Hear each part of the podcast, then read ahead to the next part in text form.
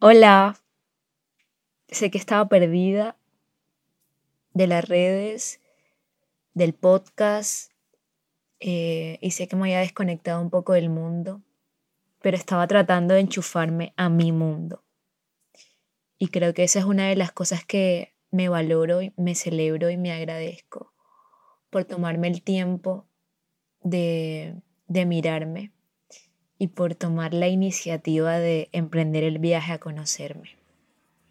Bueno, yo creo que este tema de el autoconocimiento, la terapia, tiene un auge interesante en estos tiempos, pero se vuelve necesario cuando cuando caemos en la fragilidad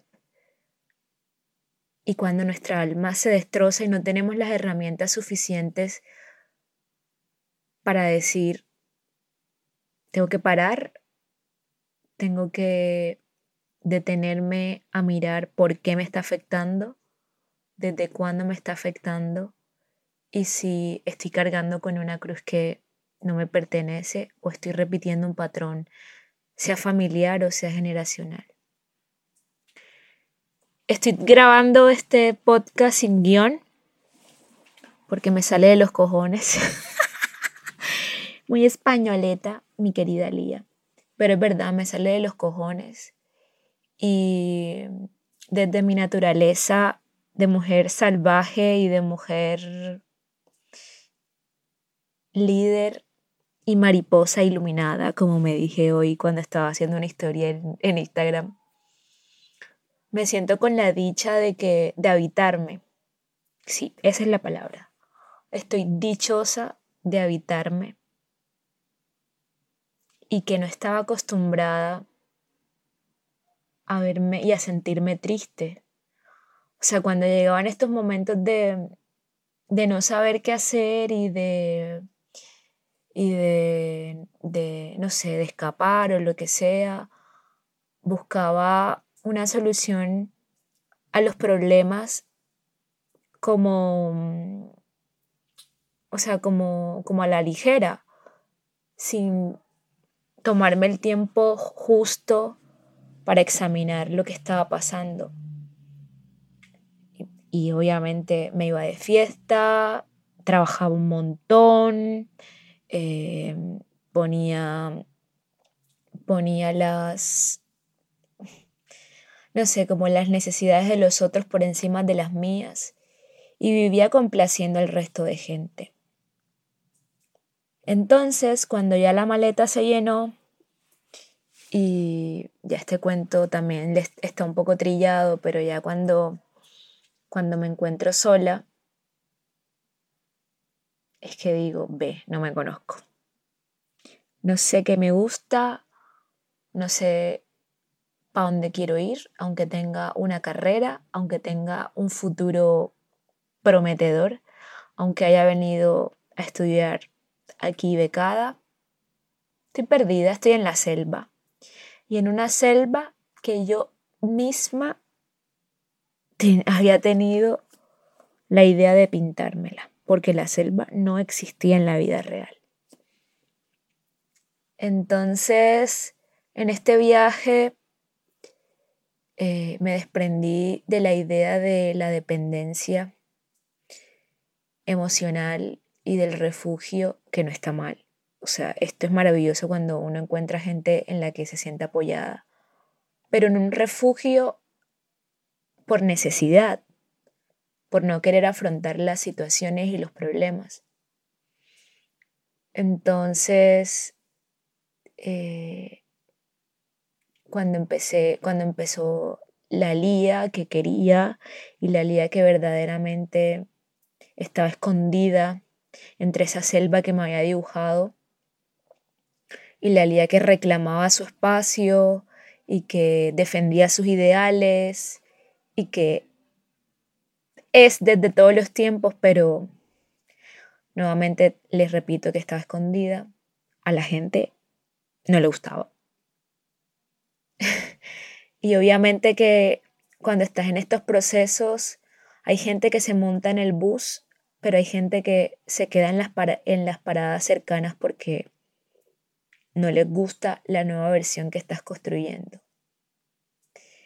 Y no quiero catalogar ni encasillar a las personas que se fueron, ni de buenas ni de malas, simplemente que en el tiempo en el que tenían que irse se han ido y, me, y les agradezco porque me han dejado una enseñanza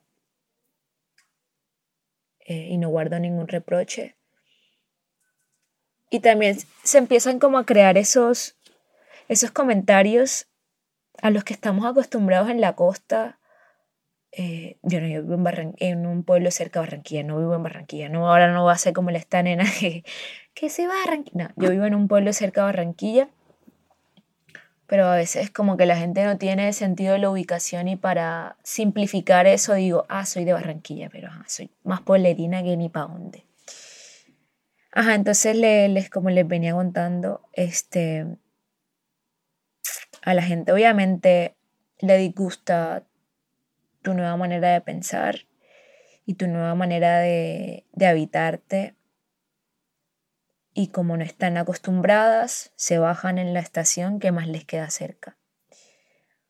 Pero vuelvo a, al viaje este de, de, que hay gente que se sube y estoy súper agradecida con, con la gente que, que a pesar de, de la mierda que, que derroché y de la mierda que saqué y de escudarme también, se, han quedado y he sentido como el apoyo constante. Eh, y bueno, de toda esta historia que vengo contando, que se ha ido como abriendo, no tiene un hilo conductor preciso, pero rescato eh, la energía del agradecimiento y de las intenciones y del, del focus qué quiero, qué quieres, dónde vas, qué camino estás construyendo y detente, estás perdida. Me quiero detener en este detente, estás perdida, porque gracias a esta pérdida eh, pulí un diamante. Ahora no soy Lía la perfecta, como una vez por ahí me dijeron, las perfectas. Ojalá. Mentiras, no. Nadie, nadie, nadie encasilla en esa, en esa opción de la perfección. Pero, pero, pero bueno. Y también incito como a la, a la energía que uno tiene, o no sé cómo la llamen. Yo como soy tan mística y tan espiritual, esto no quiere decir que ande zampada en un centro, sea iglesia o sea lo que sea, no quiero que se encasille de esa forma. Pero la espiritualidad la veo como esa conexión que tengo con, con mi yo superior. Y, y que a pesar que en algunos días me levante con toda la energía abajo y, y sin ganas de nada, hay que confiar en que he manifestado que a pesar de, todo, siempre voy a tener guías y apoyo. Entonces, agradezco profundamente a mis amigas que se han quedado, a los que se han ido, les abrazo. Y si este mensaje les llega, no es, no es nada personal, o sí. Simplemente hay cosas que, hay, hay ciclos que tienen que cerrarse. Y,